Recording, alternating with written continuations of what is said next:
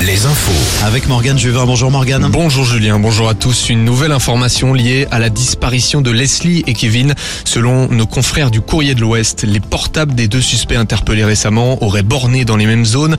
Rappelons que le premier suspect, un ami du couple, a été arrêté en Vendée et placé en garde à vue mardi.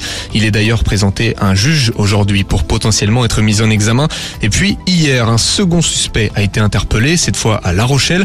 Il vit à Puyraveau, là où des affaires du couple avaient été découvertes dans une benne à vêtements.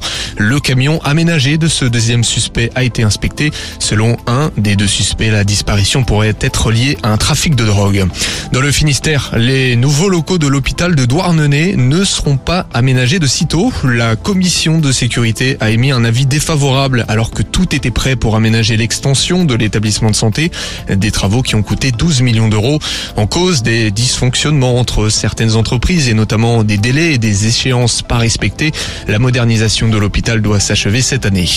Prenons le bateau, Julien, et allons au large du Chili. Est-ce que Très ça bien. vous va Impeccable. une euh, statue a été découverte la semaine dernière sur l'île de Pâques, découverte dans une lagune asséchée au milieu de- du cratère d'un volcan.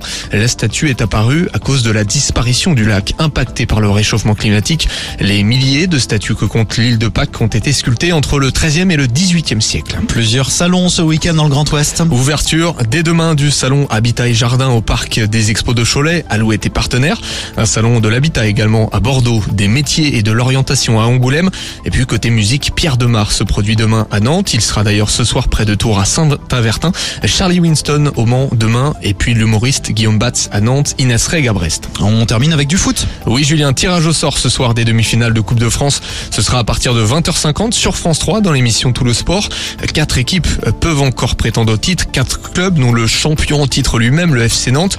Il reste également Lyon, Toulouse et la surprise de cette année, Annecy. Merci Morgane. À tout à l'heure. 18h. Un nouveau point sur euh, l'actu sur Alouette. Toujours plus de hits. Alouette. You see tonight it could go either way.